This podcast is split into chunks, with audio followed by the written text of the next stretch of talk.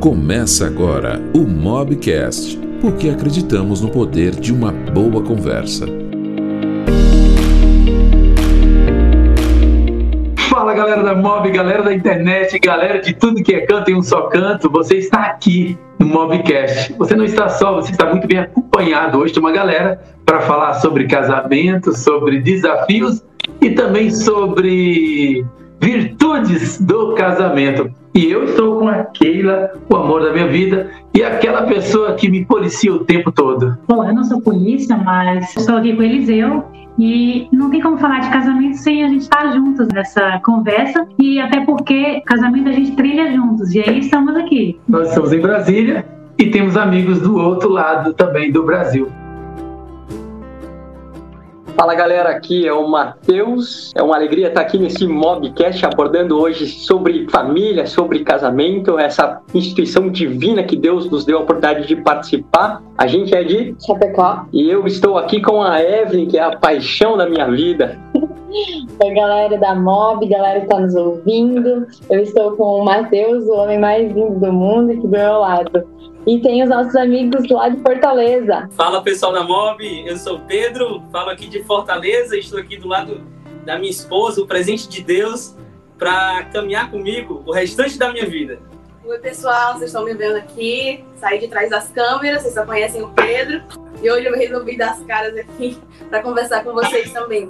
Que legal, que legal. Keila e eu aqui em Brasília, Distrito Federal, parece que não saiu. Matheus Evelyn lá no sul do Brasil, Santa Catarina, Japecó.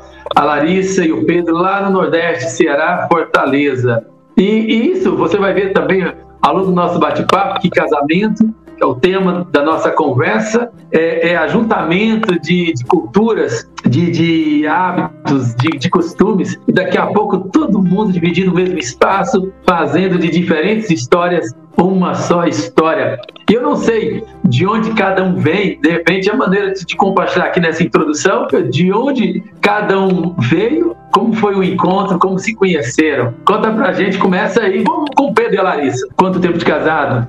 Cinco anos. Quatro, quatro anos. Quatro anos. Já vai, já vai Eu vou fazer as contas aqui. Eu pensei no filho, que vai vir já já. Não, eu conheci a Larissa, a gente está com quatro anos de casado. É, conheci a Larissa no primeiro ano do ensino médio. Amor 2007. 2007, amor à primeira vista. De lá pra cá a gente foi se conhecendo melhor, estudou junto até o terceiro ano.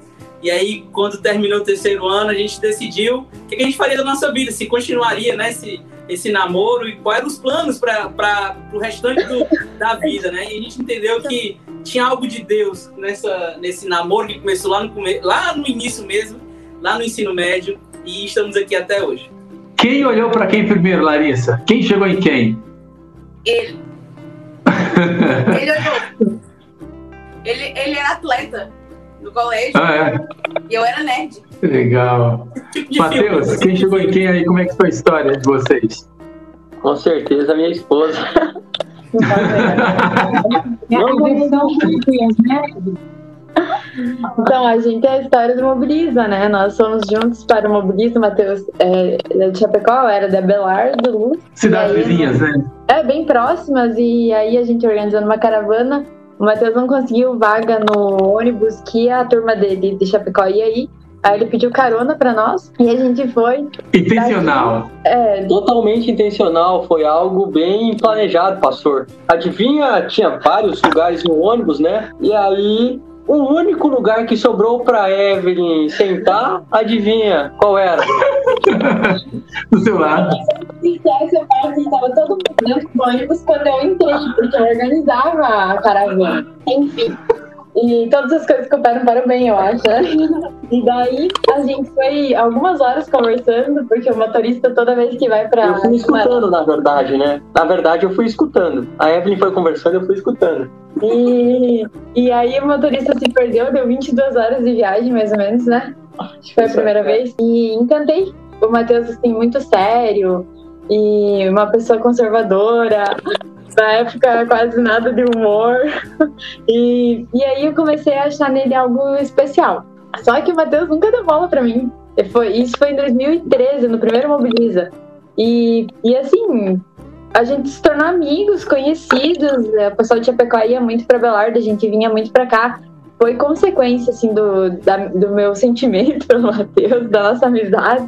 Mas nada aconteceu. Então, e, e a, aí Pra vocês terem uma ideia, assim, em 2015, o Matheus foi na minha casa, a gente tava conversando um pouquinho mais, mais frequente, e, e aí eu tava prestes a viajar pra, para o, o meu primeiro consulta mob. Eu vim pra cá, ele tinha ido na minha casa, e a gente tava meio assim, e ele me levou num lugar que servia café. E acredito que ele não me ofereceu, não pagou nem o café e acabou comigo ali, não acabou que nem tinha começado, né? E pronto, e daí a gente, eu entendi então que não era, não ia ter nada com o Matheus e vida que segue, até que em 2016, nós decidimos, ele decidiu separado. Eu não sabia que ele ia ir pro seminário, ele acha que eu sabia. Tem minhas dúvidas. Eu não sabia que ele ia pro seminário em Esteio, da Batista Dependente. Nós fomos juntos para o seminário. E aí é a versão. E aí cheguei lá para ser queria ser pastor, saí de lá namorando. entrei, foi, entrei em desespero. Você foi pra ser pastor, saiu namorado. pastor e saí de lá namorando. Foram, foram confissões feitas ao pastor Mário Oreste, ao pastor Álvaro Maleschi. A minha família, que voltei em prantos, né? Mas Deus abençoou, porque desde o momento em que eu tive o primeiro contato com a Evelyn, o primeiro toque, né? O primeiro beijo, uh, eu tinha convicção de que ela seria a minha esposa. Totalmente convicção de que eu estava fazendo isso consciente de que essa seria a mulher que eu iria passar o restante dos meus dias. E assim, a gente teve experiências diferentes. O Matheus foi impactado com um amor por mim e eu fui construindo. Então, cada um vai ter a sua, a sua forma, né, de se apaixonar. Eu me, eu fui me apaixonando pelas atitudes do Matheus e o Matheus, o Matheus, eu senti um amor. Direto. E aí a gente tá casado há três anos e meio. Predestinado. Predestinado. A, a, nossa história aqui é bem simples. E a versão dele é a versão correta, né? Não, mas hoje eu vou colocar a sua versão, a correta. Ah. Hoje eu vou falar a correta, hoje, a, a versão correta. É, 2007 eu estava em Caldas Novas, é um uma cidade do Goiás, cidade turística. Eu estava é, a serviço da da editora Batista Independente, né, era um encontro de pastores da UMB, e nessa ocasião eu encontrei com o pastor Renato Malés, e ele falou, me conheceu, achou dinâmico, ah, eu leio seus textos no LT, você é correspondente do LT, e a gente lê seus textos, a Danari lê seu texto, nós conhecemos você, seus pais, desde quando você nem entendia por gente, eu já conhecia você, nós moramos lá na Bahia um tempo, e eu tenho uma filha solteira, você ele quer conhecer? É a versão dele, né? Não, não, não, brincadeira. Essa parte é brincadeira. Ele falou assim: eu quero seu contato, eu vou pedir a minha filha, deixa no computador essas coisas, eu vou pedir a minha filha para entrar em contato com você. Bom. Só na parte de que. Da filha solteira, solteira, não? Tá. Quando ele conta essa história, inclusive pra frente meu pai, eu falei, eu falei isso? Mas, assim, a gente, os nossos pais se conheciam, né? E desde solteiros, né? Desde, desde solteiros. O meu pai estava no casamento do pai dele e também estava na ordenação pastoral. pastoral do pai dele. Então, assim, já vinha de uma caminhada, né? apesar de morarmos hoje distantes, assim, né, naquele momento. E aí meu pai, ele, me trouxe um papelzinho com o nome do Eliseu, só para eu adicionar. Só para guardar o nome da bênção. Guarda o nome da bênção. não, não. É, o nome para poder guardar, para um dia chamar, para poder pregar lá na igreja, alguma coisa assim. E aí eu coloquei e eu e aí com aquele e-mail dava para adicionar no Orkut. Aí ela foi me procurar no Orkut. Não, aí eu falei, ah, deixa, deixa eu ver se aqui dá para entrar no Orkut. Aí eu entrei, coloquei o, o nome do Eliseu e, e, e, aí adicionei ele. Aí ela viu a eu foto. Sei, eu não sei nem como é que era, como é que ele adicionava. Aí ela olhou pela foto. Ah. Aí apaixonou, meu irmão. Bom, mas aí a gente começou a conversar. Pela internet. Pela internet. Isso foi dois anos, assim conversando assim de vez em quando, né? Mas aí um dia, um dia, um belo dia, a gente se encontrou online, os dois online. No MSN. É, no MSN. Bem antigo, né? E aí naquele dia, assim, Aquela, sabe aquela sensação, aquela coisa do Matheus, que teve pela Evelyn? Surgiu o amor, mas assim, foi, foi natural, foi das duas partes, assim. Um dia a gente se encontrou e o amor existiu, assim, o amor aconteceu deu um plim-plim e, e estávamos amando.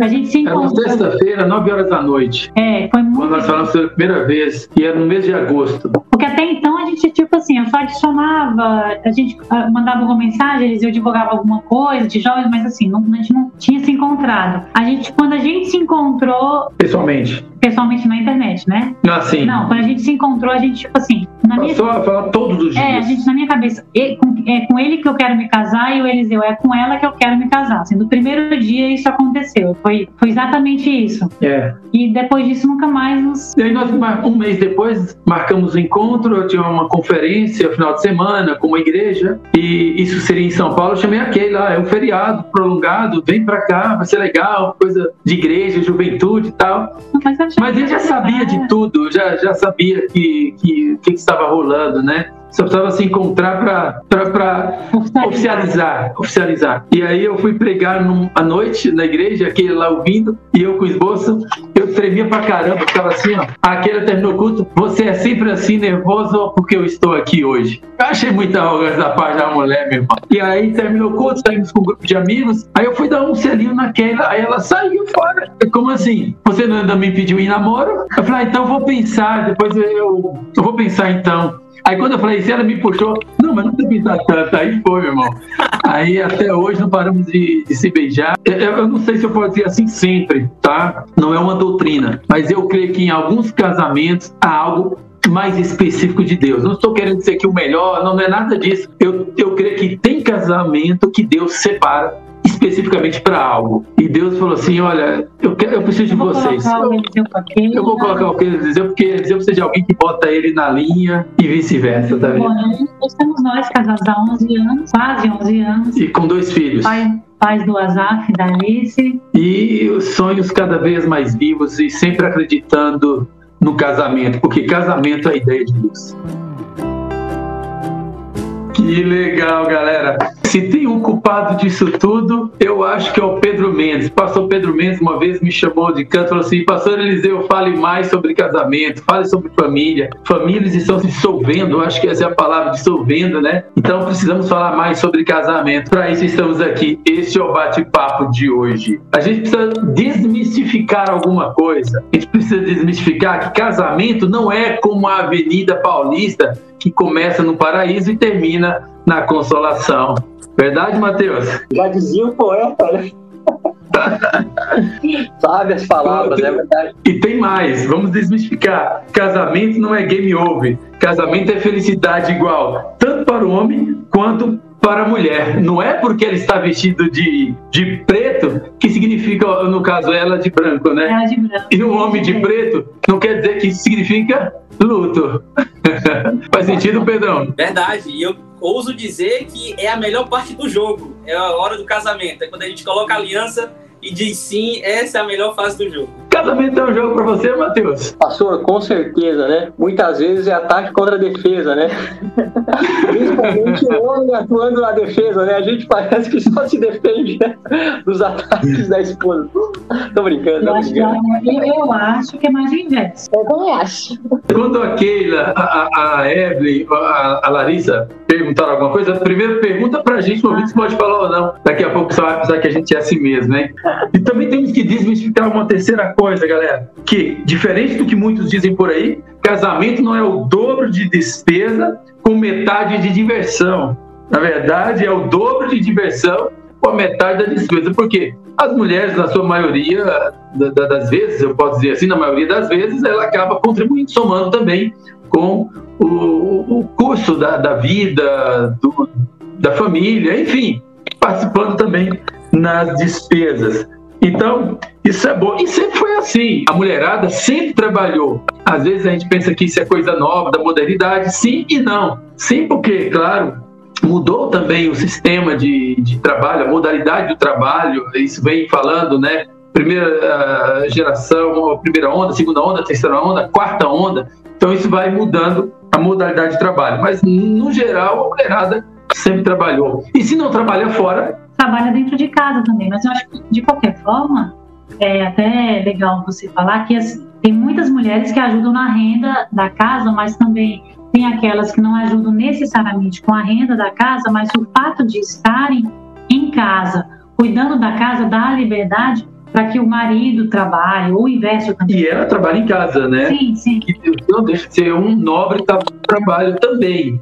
Isso é, vai também muito do, dos acordos feitos entre o casal, né? Às vezes uma casa funciona de uma maneira, outra casa funciona de outra maneira. Tem aquelas que trabalham fora e tem aquelas que trabalham dentro, assim, em casa. Uhum. Sem necessariamente complementar a renda, mas acaba que isso também ajuda, né? Faz sentido, total. A gente percebe isso, pelo menos aqui no sul, a questão do para se manter, talvez seja um pouquinho mais caro do que outras regiões aí do Brasil, de que apenas uma pessoa trabalhando e, e trazendo recursos, né, por meio de salário é muito difícil de se manter, principalmente casais jovens, né?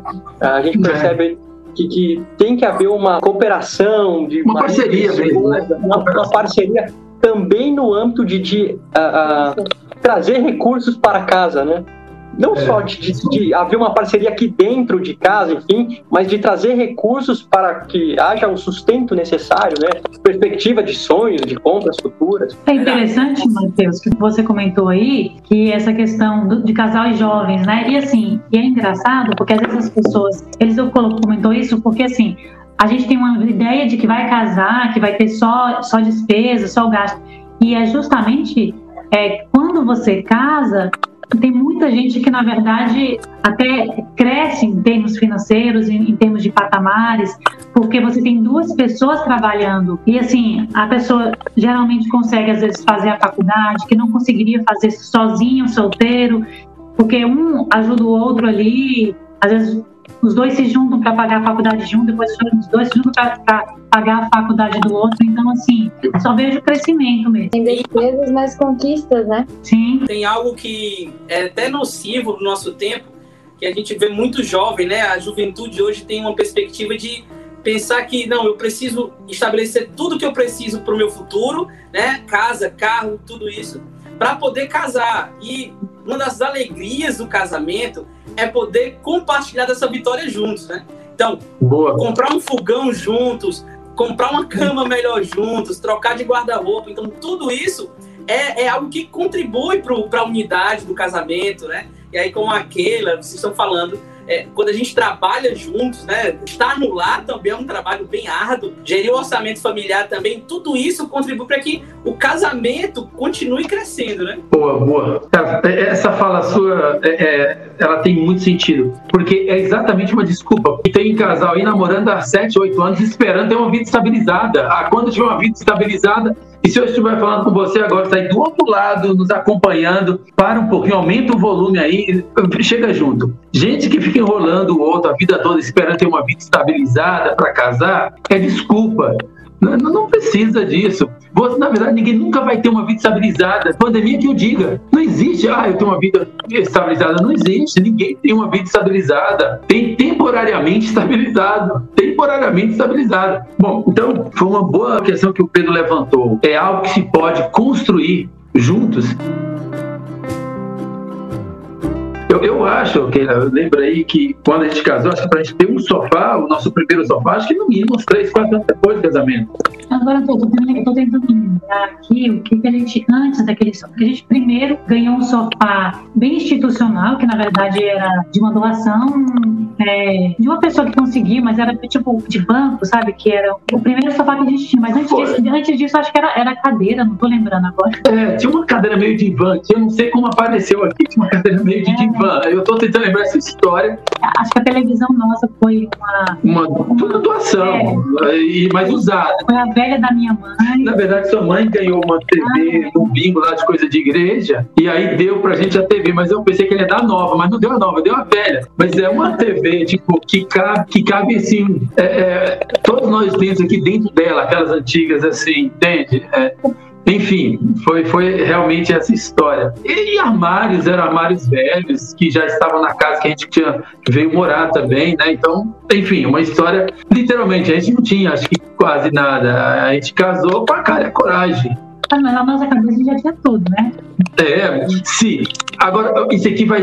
Não sei se vai servir de. Não, tem coisa que eu não posso falar porque pode ser que desestimule. Eu falar assim: se você pensar o quanto você precisa de casar, você não casa. Então pode casar mesmo e depois você pensa no que você vai precisar. É, deu para entender, galera? Faz sentido ou não? Até a questão do, do, do casamento, ninguém está desestimulando nada, mas pensar numa perspectiva de que a gente pode, enfim, sonhar em ter uma casa legal, né? Ah, uma geladeira, enfim. Side by side. É, uma side by side, alguma coisa assim, um cooktop. E parece impossível. Mas quando a gente se une a uma outra pessoa, há um grupo bem maior de pessoas que nos ajudará a conseguir isso. A gente percebe isso no nosso casamento, Isso é né? verdade. Porque não, agora não é só os amigos do Matheus e a família do Matheus que irá ajudar a comprar um sofá, uma cama, uma televisão. Agora é também os amigos da Evelyn, os familiares da Evelyn que ajudarão o Matheus, porque é uma só carne. Mas são dois indivíduos. Você traz muita coisa, conexão de amigos, conexão de famílias, conex...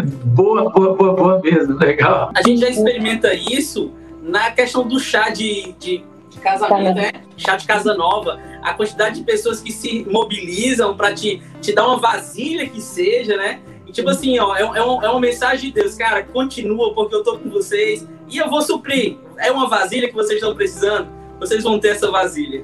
E, a- e às vezes você recebe aquele cara que você nunca viu na vida, né? Ô, prazer! É. Eu aqui, É. você nunca viu na vida.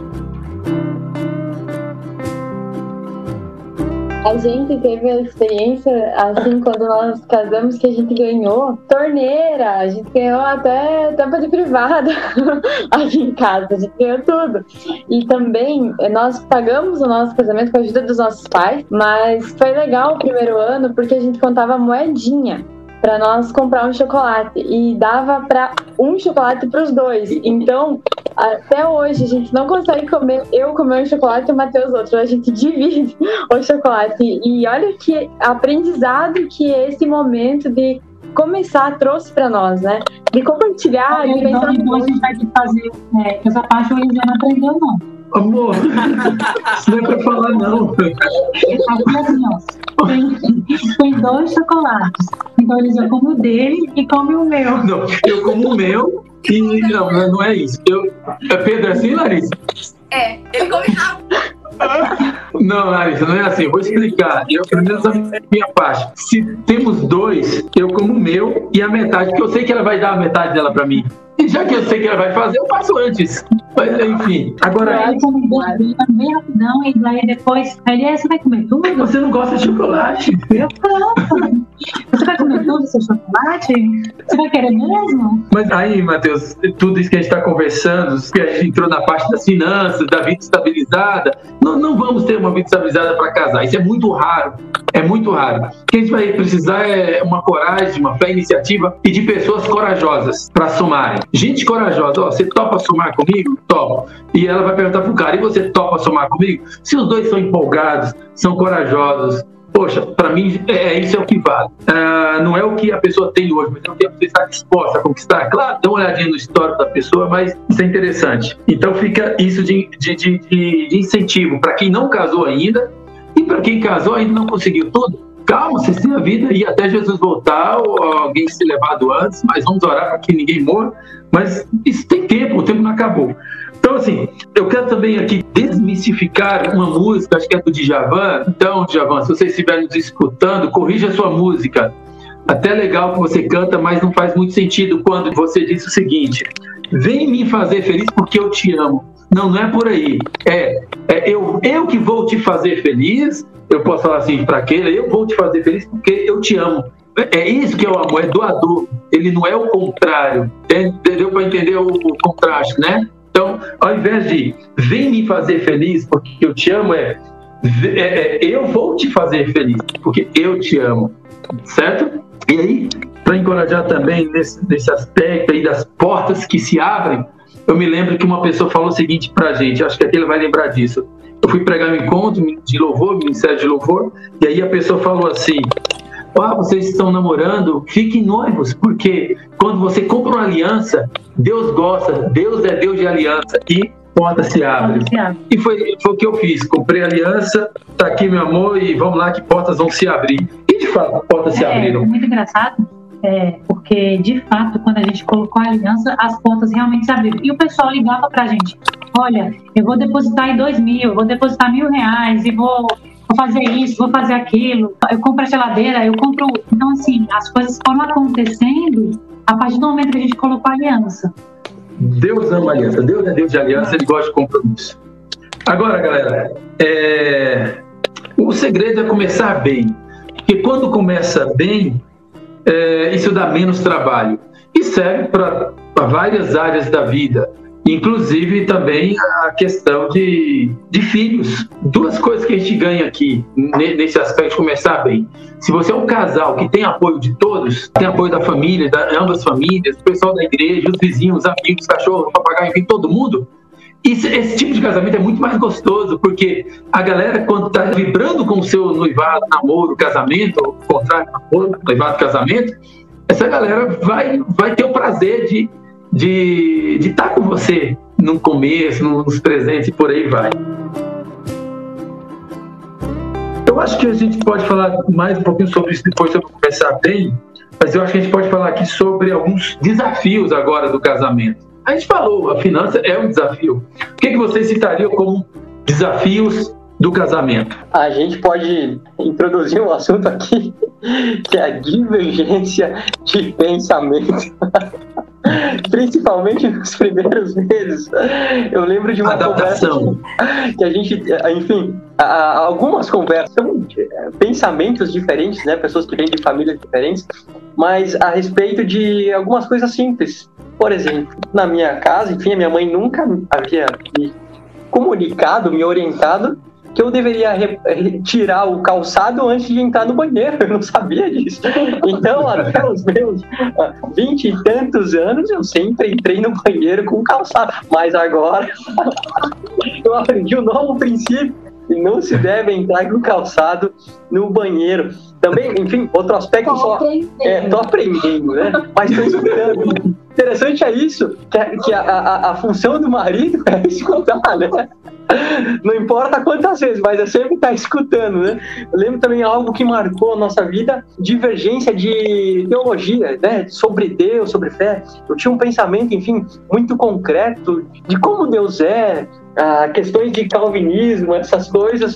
Enfim, a gente está falando aqui, mas é, é, só a nossa opinião de calvinismo e tal. E a Evelyn estava vindo de uma outra linha, Batista independente, é, Batista independente mas enfim, a gente só argumentando algumas coisas, né? Alguns pontos que os calvinistas mas falam. Desde o início, foi durante o casamento, é, nas nossas leituras, o nosso pensamento, a gente acabou discutindo e pensando diferente até hoje. Matheus tem o seu pensamento, eu tenho o meu. E eu lembro e que. temos o mesmo Deus. No mesmo Deus. Ele já está aprendendo a parte, a parte batista independente, que nem, que nem a parte do, do, do chinelo também? Não, sempre. sempre é um processo. É um processo. Mas sempre, enfim, esse entendimento e apenas só lendo a Bíblia de uma perspectiva, né? E aí, a, a, conversando com a Eva, eu lembro que a gente estava, tava, acho que jantando, alguma coisa assim. Ela começou a chorar. Não, não, Deus não é assim, Deus não é assim. Não, eu acredito. Ao longo do tempo, enfim, a gente foi pensando junto e, e, e hoje a, a, gente tem um pensamento assim tão parecido, né? Sobre, sobre Deus, sobre as doutrinas, de que agora a gente defende-se, né? Como casal até mesmo de alguns pensamentos dos nossos pais a respeito Queria de alguma terceira teologia.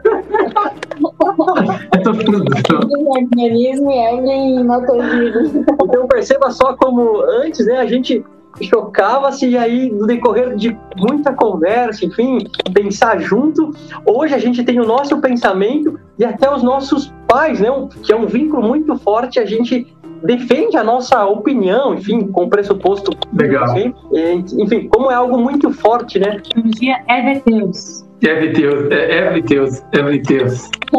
É Tesiano. É Tesiano. Conflitos, fala um pouquinho, Larissa e Pedro. Eu acho que ela tem mais para falar sobre isso. Não, mas realmente é um choque de realidade. Você que tem aí a sua vida, o seu egoísmo, as, o, os seus os seus ideais, né? Que para nada você muda quando você casa, é um choque de realidade. E como Mateus, né? Eu tenho assim um defeito muito grande com essa parte do chinelo também. é muito difícil, cara, usar. Assim, eu não uso, né? Eu sou do time calçado, Matheus, no banheiro também. Ele anda descalço. Eu, ando, eu já ando descalço o tempo todo. assim, vai sair de casa, aí você coloca chinelo. Mas isso foi mudando dentro de mim. Porque agora eu comecei a me pegar andando calçado dentro de casa, tomar banho calçado. E eu, eu tô tentando mudar isso em mim ainda. Tô, tentando, tô relutante ainda, não consigo entender essa mudança. Mas eu acho que assim, é essa questão do de quando você vem com um pensamento formado, né, do que é o ideal, né, de como vai ser o casamento e das dificuldades que você não vai encontrar, é, assim, achando que tudo vai ser as mil maravilhas, né? O casamento de princesa, o casamento de, de príncipe, cara. Viverão felizes para sempre. E viverão felizes para sempre, mas viver feliz para sempre não, não anula a questão continua a luta, né? Não anula a, luta que vocês vão ter. Então, é, e assim, se eu, se eu pedir para ela falar aqui, ela vai falar bastante sobre isso, tá? Acho que o primeiro, primeiro ponto parte do respeito, né? Porque são duas pessoas diferentes, que vêm de duas criações diferentes, duas famílias Isso. diferentes. Aqui o Pedro, o Pedro foi criado com dois irmãos. Eu sou filha única, então o que ele tinha de costume na família dele aqui era totalmente diferente. E se eu não entender o lado dele, não vai dar certo. Da mesma forma que ele tem que entender também o meu, e aí a gente entra no consenso, né? Mas aí onde é que eu vejo o mistério de Deus? Exatamente nisso, Larissa. Deus pega duas gente, duas pessoas que não é nem parente, não se conhece, e de repente bota para morar junto. Claro, vem um processo e tal. Tô só sendo rápido aqui no, no- no raciocínio. E de repente você está vivendo com uma pessoa que vem de uma família cheia de suas culturas, seus, seus jeitos de, de se fala, comunicar, de viver, enfim, de se comportar. E daqui a pouco tá todo mundo junto. Qual que é o ideal? Acho que o ideal é isso. Aí entra a questão da comunicação. Mas acho que a gente já pode até Mas começar. eu acho que eu só queria falar uma Fala. questão, que eu acho que é pega a dica, né, a galera que, que ainda não casou, mas ao mesmo tempo tem a questão, aí entra aquela parte do jogo de desigual.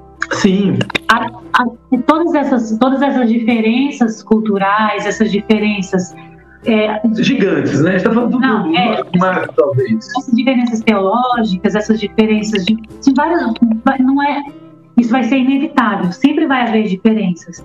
Agora, a dica é você também procurar se envolver com uma pessoa que tem um, um- seja mais ou menos parecido com você, pelo menos culturalmente. é, Não, mas agora o Matheus já está envolvido, agora É. tem jeito. Da mesma fé, por exemplo, isso já é um. Sim, Exato. não, a gente só tá aqui. Claro, eu, eu, eu fiz essa brincadeira, porque a gente está aqui nesse clima também. Mas, Keila, ela, ela- deixa ela finalizar o, o raciocínio dela e eu só também queria falar algo sobre isso. Sim, mas assim, é, às vezes a pessoa é de uma outra sociedade, é, é tão diferente, o choque é tão diferente, que eu acho que isso vai trazer choques no casamento. E a, a fé, quando a fé é, a fé, um é cristão, Há um contraste. o outro, o outro não é. Então, assim, você acha que não, mas assim, em pequenas coisas a gente encontra certas dificuldades, é no chinelo, é na pasta, é, é na maneira como lava a louça, a maneira como senta. Então, assim, nessas pequenas coisas a gente já tem diferenças. E às vezes até discute nessas pequenas coisas. Imagina quando as diferenças são tão grandes, mas são grandes que você, na verdade, quase que entra no casamento quase com um abismo, né? Sobre, o que a Keila estava falando, por exemplo, faz sentido? Se a gente está brincando aqui agora, falando desses detalhes de, de descalço, calçado, pasta, enfim, isso a gente está falando no, no- no tom de humor, mas a gente sabe o quanto o negócio é sério no dia a dia, o que isso significa no dia a dia. É quase que sandália não mais no pé nem descalço, mas voando no ar para cima e para baixo, tipo os mísseis em outros lugares. Mas agora falando aqui, tentando já tirar uma lição. Se nos detalhes já temos esses conflitos, agora imagine no macro, né? É, questões de regiões distantes. Ou, ah, não, não há nada que impeça alguém casar do Brasil com uma pessoa de um outro país que fala uma outra língua. Ok, não, não há uma doutrina que vai impedir isso.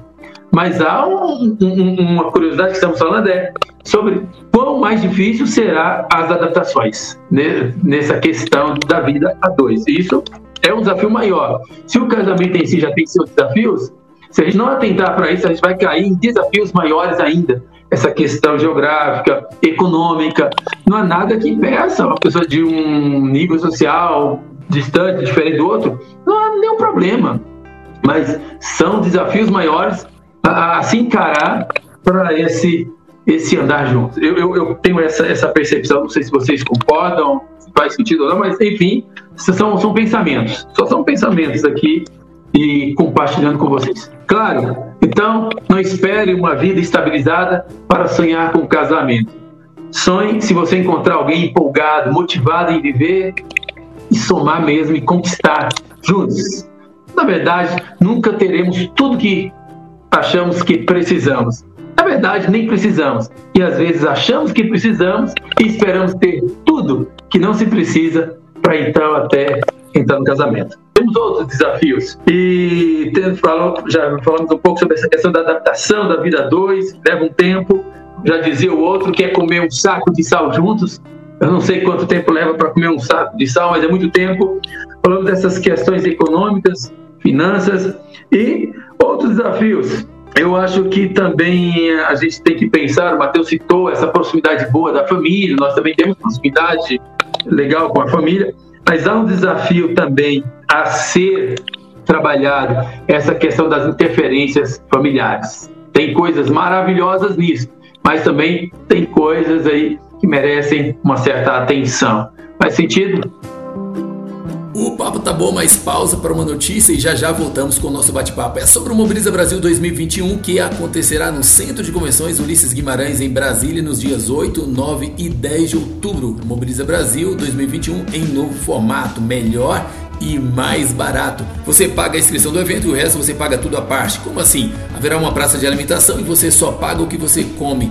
Diferente dos anteriores, que comendo ou não, o valor era sempre o mesmo. Sobre a forma de hospedagem, também muda esse ano. Você escolhe o tipo de hospedagem que cabe no seu bolso. Temos algumas indicações de hotéis no site da MOB, www.mob.org.br. Mas também temos opções de chacras com diárias a partir de 25 reais. E a programação com certeza cada vez melhor, pensada e elaborada para o momento, como sempre, criativa, atual e bíblica. E de quebra você terá a oportunidade de conhecer a capital do Brasil. Mais informações só mandar um zap para o 19 983230559 faz sentido sim. Um dos primeiros conselhos que eu recebi, né, ainda noivo, prestes a casar, foi de um irmão da igreja que me chegou e falou: Mateus, ó, você precisa agora cortar o cordão umbilical.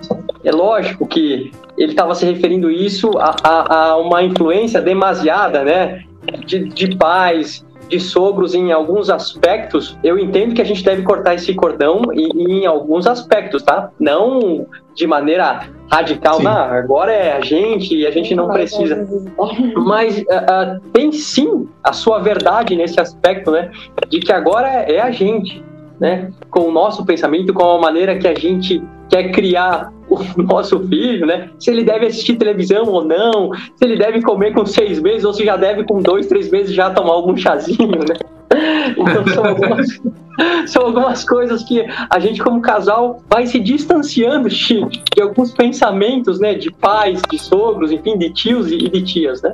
Mas não em sua totalidade, né? em alguns aspectos. A Anne, esposa do pastor Clever, bem no processo, a gente estava para casar, teve um, é, um encontro da MOB e ela me deu um conselho, e esse conselho eu trago sempre.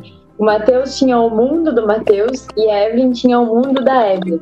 E agora, como casal, a gente tem o nosso mundo. E o nosso mundo está em construção. Então o Matheus precisa deixar o mundo dele e eu preciso deixar o meu porque a gente construiu o nosso. E trazer só as coisas boas, né? É. E adaptáveis. as coisas adaptáveis ao terceiro mundo. Coisas boas vêm da perspectiva de cada um, né? É, acho que o casal, né? Aí ele vai, vai formando esse. Não, mas você vai fazer coisas que não são tão boas. Vai, vai construir. Mesmo que né? inconsciente. É. Mas é isso, é, mas eu achei muito legal essa fala da Evelyn, muito legal. É um processo de construção, né? E aí, quando Sim. a gente para pra pensar realmente, até a gente volta na primeira questão, a questão dos desafios, né? Um dos desafios que nós temos é assim que casamos e vamos para a mesma casa com a esposa, é entender que a sua família ali, o seu pai, sua mãe, seus irmãos, no meu caso, eles continuam ainda sendo minha família, mas agora a minha esposa tem a prioridade da minha vida, né? E aí, uma das coisas mais difíceis é você entender que a, quando acontece um problema, você não tem mais pai e mãe para correr atrás. Você não deve só escutar o conselho da sua mãe, né? Nesse sentido. Por quê? Porque às vezes sua mãe vai defender você e provavelmente você também pode estar errado, né? No caso do homem, na maioria das vezes nós estamos errados nas discussões, Mas pode ser que você esteja é, inculcando, brigando por besteira e a sua mãe vai te defender, quando na verdade a sua esposa tem razão. Então, dos desafios que nós temos quando casa é entender o papel de cada parente nessa relação e entender que a partir daquele momento do sim, da aliança no dedo, de toda aquela celebração, a sua esposa passa a ser verdadeiramente uma só carne com você. Então, você deve Sim. levar em consideração bastante o que a sua esposa fala, pensa e para até o casal andar em harmonia, né? Imaginou todo Sim. problema que eu tiver, eu tenho que ir até a minha mãe para contar para minha mãe, para meu pai, a minha esposa levar até a mãe dela. Esse casamento não anda e nem é edificado, né? E é isso, acho que é, é, é o, cas, o casal. Saber equilibrar. É, exato, é saber fazer esse equilíbrio, né? Esse equilíbrio é o que ajuda a gente. O casal comunicando bem e saber ouvir. Eu acho que você falou também a questão do, quase que em outras palavras, do limite, até onde, né? Até onde. Eu acho que é isso, até onde. É, precisar, nós precisamos. É, é, é, uma, é uma rede de apoio fundamental, ainda mais quando você vê os filhos, é, é, é muito necessário. E aprender. Né? É natural que a gente tem muita coisa para aprender com os nossos pais, com os nossos avós, nossos tios. Claro, mas também acho que cabe aí um acordo. Como dizia o outro, combinado não sai caro. Até onde as diferenças, o momento. Até porque agora vocês são uma nova família. Já não é mais é. aquela família. Vocês já estão criando uma nova família, né? E, e essa nova família vai ter novos desafios, vai ser outras pessoas diferentes. O seu marido não é o filho da sua mãe, não é o seu irmão. E aí, a gente já falou de tantos desafios e está todo mundo talvez agora esperando, poxa, e a parte sexual não é um desafio? É, mas não é a principal, porque a hora que você vai ficar velhinho, que não funciona nada mais, o que vai funcionar é a companhia. Então, se você para pensar na realidade, é muito importante. É muito importante ter a química, o tesão, a coisa toda, mas não é o principal. Engraçado, né? Todo mundo pensa que é o principal.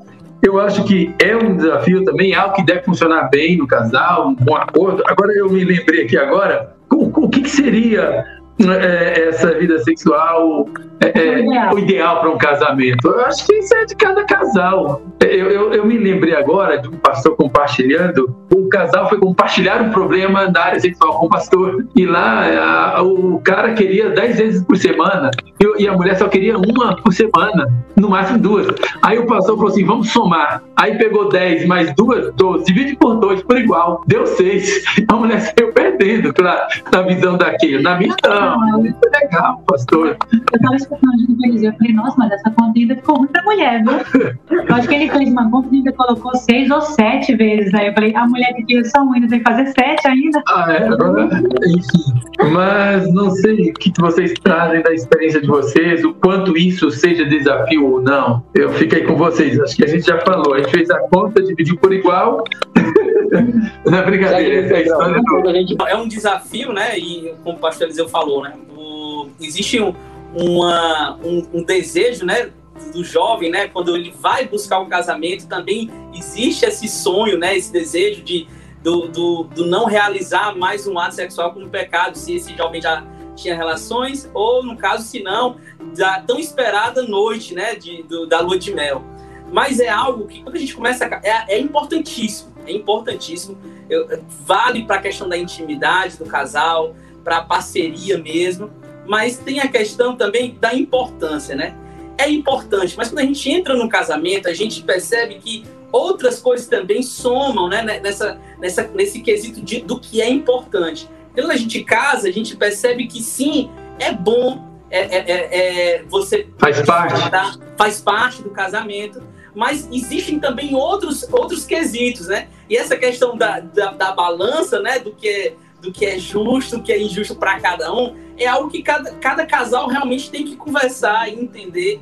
Mas eu digo uma coisa para vocês: essa é uma parte boa do casamento, então é, vale a pena sim. Se é a pessoa que você sonha passar a sua vida toda, pra, até a eternidade, até a sua morte, é o caso de Jesus volte antes. Mas saiba que essa fantasia que, que as pessoas fazem, muitas vezes, né, é, é vislumbrando um, algo, um sentimento que transcende tudo. Quando a gente casa, vai para dentro da mesma casa, a gente percebe sim que é importante, mas tem outras coisas também que somam nessa importância, você vai ver que tem um peso até muito parecido com outras coisas no casamento. E vai perceber que nem só de sexo viverá o casal, mas de outras coisas também. Eu lembrei de uma frase que é assim, ó, o todo é a soma de todas as coisas. Então, o sexo no casamento é a soma de todas as coisas. E pra mulher ainda, não sei se a Keila e a Larissa vão concordar comigo, mas a, até eu falo pro Matheus que a gente começa a namorar na cozinha e não no quarto. A gente começa quando ele sai com uma louça, É, mas, né? mas tem que explicar Tem que homens tem que como é que explicar. é namoro na cozinha. Eu, eu né? vi a frase, e acho que é um livro, tem um livro que fala o sexo começa na cozinha. Aí eu falei, opa, vou comprar esse livro todo empolgado. Eu pensei que eram algumas dicas sexuais que acontecem na cozinha, na mesa, tal, posições. Eu todo empolgado, achando que fosse isso. Aí quando eu fui ver a primeira página, lavar prato, aí eu devolvi o livro. Porque eu não, não quero comprar não. É brincadeira, a parte, mas tem a ver. A, a mulher é, realmente precisa dessas coisas, né? Então faz parte. E é pensar também no, no, no ciclo, né? Assim como a nossa vida tem ciclos, tanto no âmbito ah, ministerial, profissional, a vida sexual também tem ciclos, né? Eu quero fazer só um comentário antes que ele entre nessa parte, é, porque eu acho que é bem importante, a gente tá falando para jovens cristãos e, e jovens que estão nos ouvindo, é se guardar pro casamento. Porque é, assim, é precioso o momento em que a gente começa a se conhecer. E assim, curtir esse momento e viver esse ciclo. Porque vai vir o outro, né? Outro quando a chegada dos filhos, eu acho que era isso que. Isso, é Só para, enfim, tem uma certa vez uma frase de um pastor: solteiro, uma palavrinha abstinência, e para o casado, uma palavrinha fidelidade. A respeito do, do ciclo né, do casal, parece-me que nos primeiros meses é um ciclo né, na relação sexual entre marido e esposa. E a gente tem percebido isso que após ter filho, filhos é um ciclo totalmente novo, gente. É totalmente novo.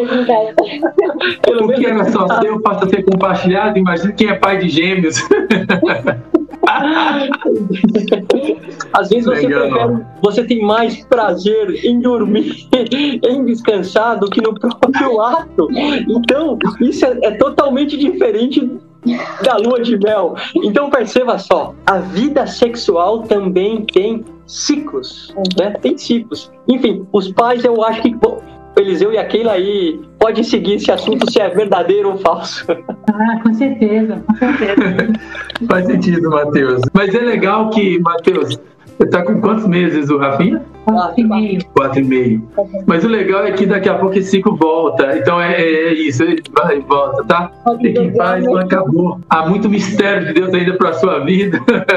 Mas é legal também começar a se reprogramar também, né? De maneira que os filhos, eles são partes. Para crescer, E é crescer engraçado- somar, não para tomar lugar, né? É, engraçado que a gente estava falando, falando que esses dias, assim, depois que a gente tem um filho, a gente fica assim, mas gente, como é que a gente era.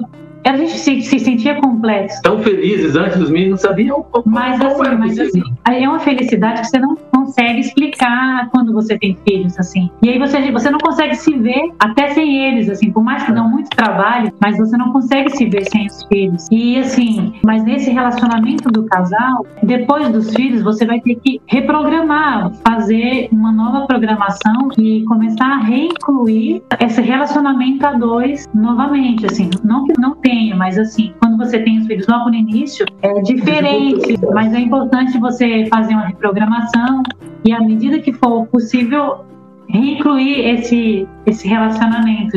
Isso que é importante, isso que é um ciclo, para que esse ciclo volte. E de fato, é por aí. Galera, eu acho que falamos de tantos desafios, mas agora a gente pensa o seguinte: é verdade que é verdade que desencontros existem no casamento, nos relacionamentos. É verdade que em algum momento a coisa acaba ficando meio que, que não sei se é dissonante, eu não sou muito tão aprofundado na área da música, embora sou um gostador de música e de instrumentos, mas tem hora que parece que a coisa se desafina nos relacionamentos. E aí entra aquela palavra, ah, já que é, não temos acordo, aí lembra, a gente lembra daquela palavra, andarão dois juntos se não estiverem de acordo? Pessoas usam esses textos para cada um para um lado. Só que não, essa não é a ideia do texto. A ideia não é, se não andam de acordo como casal, separe, não. Isso é, é uma desculpa malandra do, do, do, do cara que não conhece nem Bíblia, ainda usa a Bíblia para é, é, justificar uma separação. O que a Bíblia diz, na verdade, andarão dois juntos se não estiver de acordo? A pergunta, óbvio que não. Então, o que fazer? Separar? Também não. O que fazer? Entrar em acordo, afinar as cordas, enxergar onde é que está o problema, identificar o problema. E aí eu acho que a gente pode pensar rapidinho, falar em alguns problemas, não sei se cada um da gente consegue falar para um ou outro aí, mas, Matheus, é, o que, que, você julga e considera indispensável para a gente manter aceso esse casamento, relacionamento? Ou afinado. Afinado. Manter afinado. Manter o casamento afinado, duradouro, do jeito que Deus gosta. Por quê? O que Deus uniu, Deus não quer separar. O homem não pode separar. Manda, Matheus. O, o amor, né? Parece-me que a, a, no início muito do, do nosso desejo está ligado à, à paixão, esse apetite que o homem tem sobre a mulher, também a mulher tem sobre o homem, mas no decorrer da caminhada a gente percebe que o que uh, rege o casamento é o amor, é, é, o, é, o, desejo de estar junto, porém a gente também sabe, né, pastor Eliseu, todos que aqui estão, que há muitas coisas que podem propiciar momentos de que de, de um esfriamento, né, entre o marido e, e a esposa. E aí a gente começa a olhar para isso aqui, para a aliança, né? Para o um momento em que a gente uh, se uniu com, com a esposa, e aí vem essa questão do, do compromisso, de querer cuidar dessa pessoa para o resto da vida, mesmo que a gente não tenha aquele entusiasmo que a gente tinha no, no, no, momento de, de namoro, de, de flerte, e a gente conversa muito uh, aqui em casa, né, meu bem, nesses aspectos de que uh, às vezes parece que as coisas não estão bem, que a gente está distante, que a gente deixa algumas coisas uh, ocuparem o nosso tempo, a nossa cabeça, algumas coisas que a gente priorizava no início, até mesmo presentes, né? A gente tem pensado nesse assunto com, com questão de no início do casamento, né? Nossa, é uma alegria para comprar presente. Nossa, aquele sonho, a expectativa de, de entregar para ver a reação da esposa. Parece que o amor assim tá, tá muito a, a, a flor da pele, né? Mas no, no, decorrer dos dias a gente vai percebendo que, que, que não deve ser nem a paixão e, nem mesmo o amor, mas o compromisso do cuidado para sempre, né? Às vezes a gente acaba magoando porque é normal, a gente tem pensamentos diferentes, a, a gente também é, tá estressado, é rotina de trabalho, é casa, tá, é um mundo novo. E às vezes a gente acaba magoando ou chateando a outra pessoa, e aí nós uh, tem, temos a tendência de devolver com a própria moeda e com a mesma moeda. E só que no relacionamento não é assim. E, e o que nos mantém é o amor. É, essa chama acesa no nosso coração de que nós vamos amar incondicionalmente. Então, ai, a Evelyn fez isso, então por isso não vou fazer isso por ela. Não, pelo contrário, é aí que eu vou fazer isso por ela, porque a gente uhum. retorna quem nós éramos, a, ao desejo, ao cuidado, a, ao amor que nós sentimos um pelo outro e o perdão acontece. Sem o amor seria insuportável, né? Porque... A convivência, né? Assim, quando... A convivência perde a graça. Não, é. não tem sentido. Sem amor, fica tudo aquela coisa assim, estranha. Vocês já ouviram alguém no decorrer do o, o jovem estão para casar e aí chega uma pessoa que está casada há 15, 20 anos. Pelo menos com, conosco foi assim. Tem certeza que você vai casar? Mas foi um cara casado que falou isso. E aí eu fiquei pensando, eu como tu é, pensando, né? Como tu é infeliz, cara? Porque tu tá casado é. há 15, 20 anos e tá aconselhando alguém para não casar. Sim, é, é. falaram assim é. pra nós esperem. Ah, é assim, é bonitinho, espere chegar os filhos. E a gente sempre tem a oportunidade de deixar o Rafael um pouquinho com a dona Vera, que é minha sogra, ou com a minha mãe. A gente deixa para nós sair, nós dois. Nem que seja para ir no supermercado, para nós pegar na mão de novo, para eu sentar na frente no carro, para a gente lembrar ah. nós dois. Nós, nós dois existimos ainda. Isso tem que acontecer. Eu ouvi uma frase do pastor Pedro Mendes. A ideia é não namorar para casar, casar para namorar. Isso é cultivar o amor. E o casamento em si, ele é o primeiro filho, né? É o, é o que você primeiro precisa cuidar. Às vezes vai vir outros filhos ou não vai vir outros filhos, mas um filho você já tem, que O é casamento. o casamento. O casamento é o primeiro filho do casal. Vamos ouvir aqui que os filhos saem de casa, né? A esposa e o marido vão ficar na casa. Então é, É. necessário essa, essa cumplicidade, esse amor é, é eterno, realmente. Mas eu gosto dessa definição, essa ideia, né, do amor, do compromisso. E é isso, por exemplo, o amor é, é amar a, a Pedro, amar a Larissa, é Pedro fazer de tudo para que a Larissa seja a melhor Larissa possível.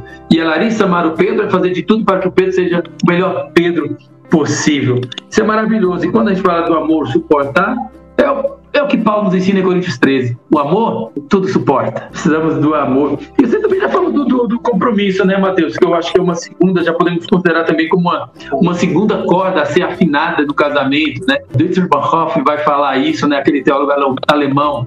Ele escreveu uma carta para a sobrinha na ocasião do casamento. Olha, foi o amor que te levou até o casamento, ou seja, ao compromisso. Mas a partir de agora, o casamento, é o compromisso que sustentará esse amor. E o compromisso é um gesto de amor, né? Sim, você mostrou aliança, né? Manter a palavra, a postura de, de cuidar para o resto da vida é um gesto de amor. Acho que terceiro, não sei, Pedro, um- uma terceira corda aí, uma- algo assim importante para manter o casamento aceso, afinado, melhor, está na linha da- da- do acorde, né? Do acordar um com o outro, entrar em acordo. Acordo é a palavra que dá raiz a acorde, e acorde é elemento fundamental da harmonia. Sem harmonia, tudo perde a graça. E aí, por isso que a gente está. Achei legal a ideia daquele, a gente trabalha essa ideia das cordas, de afinar coisas que mantém o casamento afinado no todo. Você pensou alguma coisa aí? Falar alguma coisa? Sim, é, quando a gente fala em, casamento, né, e, e em tudo que gira em torno, a gente falou bastante sobre o amor e sobre a, como é bom estar junto, mas a gente também existe o lado que estressa o casal, é, e é natural, né, que são os conflitos, né. E aí quando a gente fala em corda, a gente pensa em resiliência, né, porque uma corda de violão ela é esticada, mas ela volta com o tempo. E assim é o casamento também, inúmeras vezes. Você é- tem que ser resiliente em tudo, em todos os momentos, né? Como a gente, a Evelyn falou, né? Nós falamos aqui, existe a questão dos mundos diferentes. Então, há um choque muito grande no começo do casamento, um choque bem grande mesmo. Então, se você não tem essa perspectiva do cuidado que o Matheus falou, né? Do, do zelar, do, do ter o prazer de ver a outra pessoa bem, irmão, na primeira oportunidade você vai terminar um casamento. Esse casamento não dura um mês. Porque se você não entender que você precisa fazer outra pessoa feliz, e fazer outra pessoa feliz muitas vezes é negar o, o nosso orgulho, né? É considerar que nós estamos errados nas nossas falas ou nas nossas atitudes, provavelmente o seu casamento não vai durar um mês. Eu lembro que do- logo no começo do nosso casamento nós tivemos, lógico, é, muitos momentos felizes, né? É, Continuamos tendo esses momentos felizes, mas durante o começo houve muito choque entre mim e a Larissa, né? E justamente pô, pelo meu jeito de ser, ela, olha, às vezes você fala uma coisa que não é legal, do jeito que você fala, o tom de voz, isso aconteceu bastante, né? E aí teve um dia que eu, eu não consegui dormir. Eu não consegui dormir, eu fiquei na cama e eu fechava o olho e não dormia e eu tive que acordá-la assim, olha, eu preciso te pedir perdão. Eu preciso te pedir perdão porque do jeito que eu falei, aquilo que eu falei, pra mim não tinha nada demais, mas se te machucou, eu te peço perdão. Porque eu levo em consideração o seu sentimento, né? E naquele momento a gente chorou, se abraçou e e a gente entendeu que é assim que a banda tem que tocar, né? A banda É. tem que tocar dessa forma. Quando desafina, você tem que parar, afinar, é, organizar pensamentos e entender o, qual é o seu papel. Pra isso acontecer tem que ter comunicação, né? Porque a gente acha às vezes que o homem tem bola de cristal, mas ele não tem. Então, a gente não falar o que a gente o que tá sentindo, o que magoou, o que deixou chateado, o que a gente não gostou, a- a- o problema não vai ser resolvido. Porque homem geralmente é mais desligado mesmo e às vezes nem percebe, acaba fazendo sem perceber e machucando sem querer, né?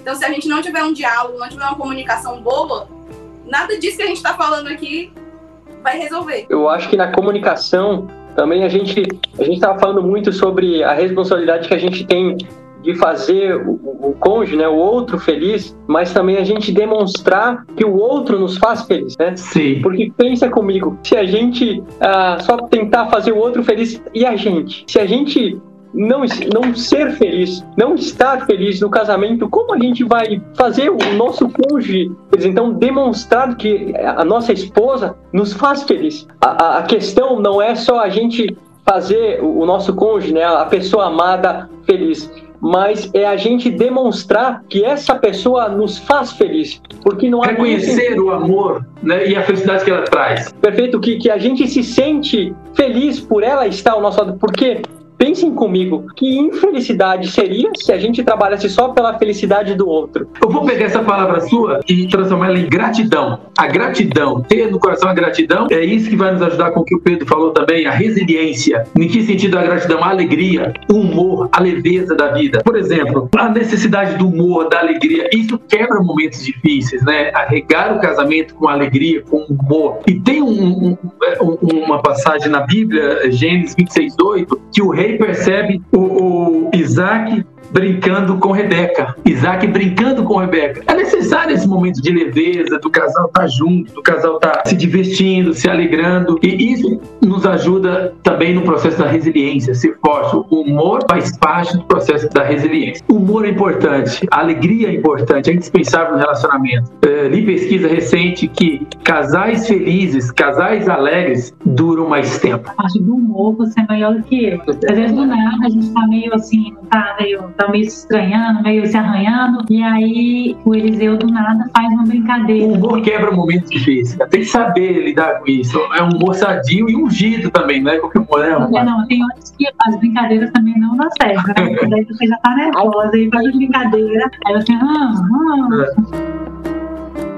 Mas aí tem uma coisa legal também, ah, agora eu pensando no que a Larissa falou, comunicar. Comunicar não é falar solto, falar demais, é falar bem. É, é um perguntar ao outro e ouvir. Aqui nós temos uma técnica aqui em casa sobre esse assunto, por exemplo, Larissa. Né, a gente aprendeu um lance da caneta. Por quê? Às vezes na discussão todo mundo fala ao mesmo tempo. É assim? É, a gente não. Não é encontro de casais, é um é, curso de casais. Casados para sempre. E aí lá a gente estava falando sobre comunicação e tal, e falou assim: ah, tem a técnica da caneta. Então a gente começou a utilizar essa caneta, essa ideia da técnica da caneta. Enquanto um está segurando a caneta, é só ele fala. Só ele fala, né? Mas assim, o Eliseu tá sempre querendo ficar com não. você. É aqui, não, não, não, não é isso.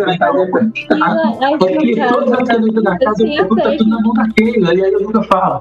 Não, é porque eu tenho que pegar essa caneta, porque senão ele, só ele fala. Mas é muito legal essa ideia da caneta, porque é uma maneira é, legal e, e, e até ajuda a dar um ar de leveza, enquanto o outro está com a caneta, aí você pergunta, tá, e, e essa caneta, você não vai passar a caneta? Pelo menos eu vou falar um pouco. É legal essa ideia da caneta, é uma dinâmica que nos ajuda numa boa conversa. Dá para falar de mais duas coisas aí que é indispensável: a fé e o perdão. Acho que dá para falar sobre essas duas questões.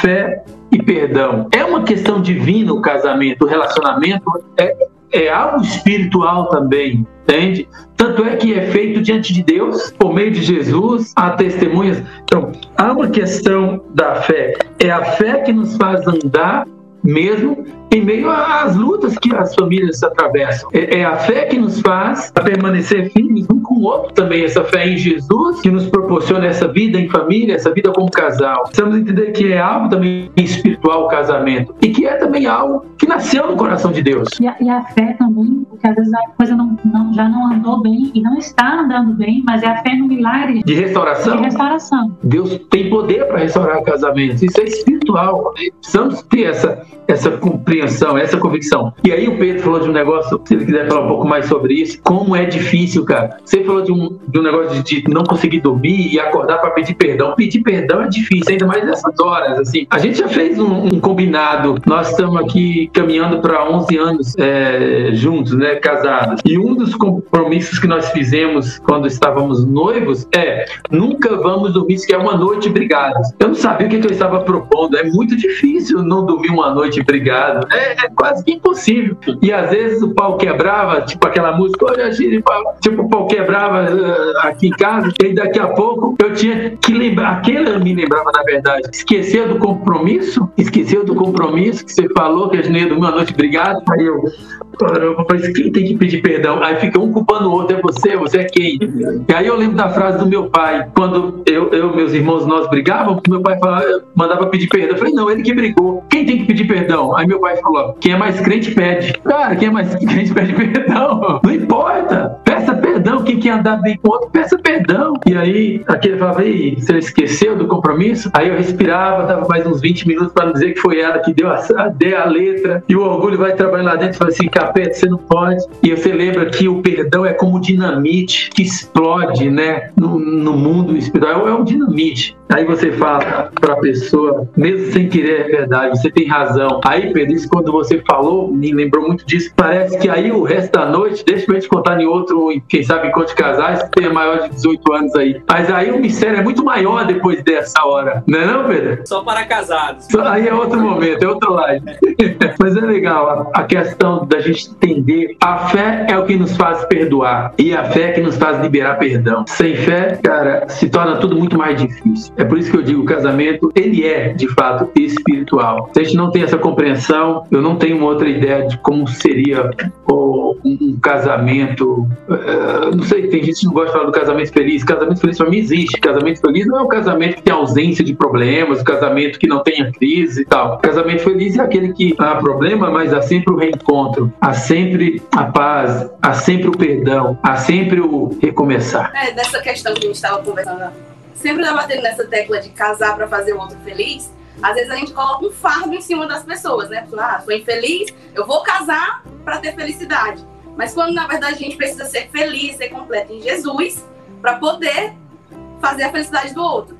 Então, se eu não amar Jesus acima de qualquer coisa, eu não vou ter a capacidade de perdoar o Pedro por qualquer coisa que ele fizer comigo. Tem uma frase que li pastor Francis Chan, ele disse assim que a gente não nasceu para ser feliz, mas a gente nasceu para amar. Então, a questão do casamento é que nem sempre haverá momentos felizes mas a gente sempre é convidado para amar. Para amar é isso que mantém o casamento, não é a felicidade, mas é o amor, porque a gente não nasceu para ser feliz, mas para amar as pessoas, seja a esposa, seja os filhos. Às vezes os filhos enfim, as mães, os pais que estão assistindo aqui, talvez seus filhos não lhes dão tanta felicidade, mas perdeu o amor? Não perde. Né? Porque o que mantém o elo de uma mãe com o seu filho não é a felicidade, mas é o amor que está intrínseco ligado, né? E que não acaba, porque o amor jamais acaba. Amém? Amém. Amém o amor de Deus, a graça do Senhor Jesus, a consolação do Espírito Santo seja com todos os casais e os futuros casais. Não, da lista é, tem, tem, é os presentes, né, oferta? Os presentes. Presente, os presentes. É. Muito bom, galera. É, eu acho que a gente não pode terminar sem falar o seguinte: talvez estaríamos, talvez não, com certeza estaremos cometendo um grande erro quando a gente fala sobre casamento, sobre desafios também sobre virtudes, foi o que a gente compartilhou aqui agora, mas seria um erro a gente não falar o seguinte: está passando por um problema, não lute sozinho. Lutar sozinho no casamento talvez é estar cometendo suicídio, no sentido da morte do casamento. Então não lute sozinho. Tenha alguém especial para ajudar. É isso que eu falo sempre. Eu não digo que é normal, é comum, não é normal. É comum passar por momentos difíceis da vida. É comum passar por momentos de crises no casamento. Agora, não passe por um momento difícil sozinho. Em primeiro lugar, busque a ajuda de Deus. Em primeiro lugar, lendo junto a Bíblia como casal, orando como casal, mas também procurando a ajuda de alguém que você confia. Pode ser o seu, seu líder espiritual, que a gente chama de pastor, aquele que você tem como referência na área, como exemplo. Busque ajuda. Isso a gente não poderia deixar de falar aqui. Nesse sentido de ajuda, você, você isso, a questão também não é qualquer pessoa. Não é qualquer pessoa, não é o Facebook, não é qualquer pessoa que não tenha sequer pelo menos o temor de Deus, a reverência ou, ou algo de Deus para passar para você. Nós, como cristãos, nós acreditamos muito em pessoas maduras e espiritualmente saudáveis, essas pessoas, acreditamos, poderão ajudar casais que precisam de ajuda. Eu acho que todos precisam, mas a gente está falando em questões específicas aqui. Busque ajuda de Deus, busque ajuda na palavra, mas busque também ajuda através de outras pessoas que você acredita nessa observação daquele que tem algo a oferecer para sua vida como casal. Casal, né? Para oferecer para a vida não sua, no, no particular, mas no casamento. Bom, depois dessa palavra, acho que resta a bênção apostólica, que o amor de Deus, a graça do Senhor Jesus, a consolação do Espírito Santo esteja com todos os casais e futuros casais. Mas também, acho que faltou os presentes. Os presentes. Né? E, e, depois dos cursos, em algumas igrejas, ainda tem. Ah, calma, irmãos, tem os avisos, tem os avisos, tem os recados. Mas enfim, né, né, nesse tom de humor, de alegria, eu, eu também quero deixar aqui. Já, eu acho que a gente falou de forma coletiva para todos os casais e futuros casais, mas eu quero agora, como homem, deixar aqui agora uma palavra especificamente para as mulheres casadas e futuras mulheres casadas as que eu já estou chamando aqui, como diz aí no nosso contexto, principalmente os pentecostais, profeticamente casadas. Segura aí, mulheres. Não precisa ficar lembrando de ano em ano ou de seis em seis meses aquilo que você pediu para o seu marido. Ah, Ore, ele vai fazer, ele vai fazer. Uhum. Deus abençoe todos os casais. Mesmo que demore dois, três, quatro, cinco anos para trocar uma lâmpada, né? Aí tá tudo certo. Não, brincadeira à parte, o que eu estou dizendo é: converse, conquiste o seu esposo a fazer aquilo que você espera que ele faz. Ele faz, ele vai fazer. Paciência, vai dar tudo certo. Eu acho que para os homens é levar a vida com humor também, né? Isso ajuda no casamento, ajuda na leveza da vida e na, na, na leveza do casamento. E faz sentido, porque o humor ajuda ajuda na resiliência. Muito bom. E tem alguma dica aí, Pedro, Larissa? Temos sim. Pra, para as mulheres, nós sabemos que a mulher tem essa característica de falar, né? Mas eu peço que vocês falem com clareza aos seus maridos, porque às vezes, às vezes a gente nem entende, realmente a gente não entende o que você está querendo dizer.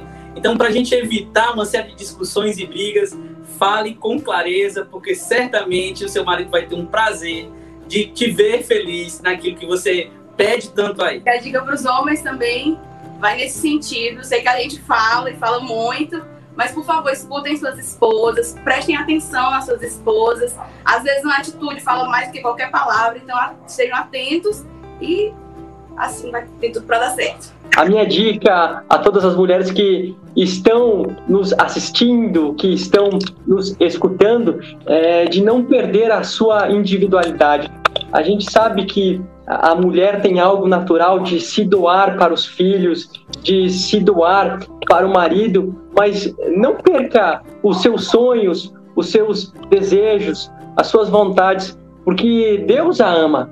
Deus a conhece pelo nome. As mulheres tiveram um papel fundamental no ministério de Jesus e Deus, próprio Deus chamado Jesus, deu voz às mulheres, atendeu às mulheres. Então não perca os seus sonhos, a, a sua individualidade, porque Deus a ama como Evelyn, como Maria, como Joana, como Paula, não como a Evelyn, esposa do Mateus, como a Evelyn, mãe do Rafinha. Não, Deus a ama como a Evelyn, como a, a Bruna, como a Carla. Não perca a sua individualidade, mesmo nesse momento de cumplicidade com, com filhos, né? E também com maridos. E a minha dica é: homem, você também é gente então você também expressa seus sentimentos, você também compartilha as suas fraquezas, as suas mazelas. E também, você também ajuda em casa. É importante o marido participar das coisas da casa. Há uma pesquisa que saiu aí que quando o casal se ajuda nos afazeres da casa, o casamento dura por mais tempo. Então, homem, você é gente para compartilhar seus, sentimentos e você também é participante do lar, da casa, você é presente na, na casa. Continue conosco sempre, que é um prazer caminharmos juntos. Afinal, nós acreditamos no poder de uma boa conversa. Deus abençoe. Não se esqueça dos três Cs da internet. Curta, comente, compartilhe. A gente se vê no próximo Mobcast.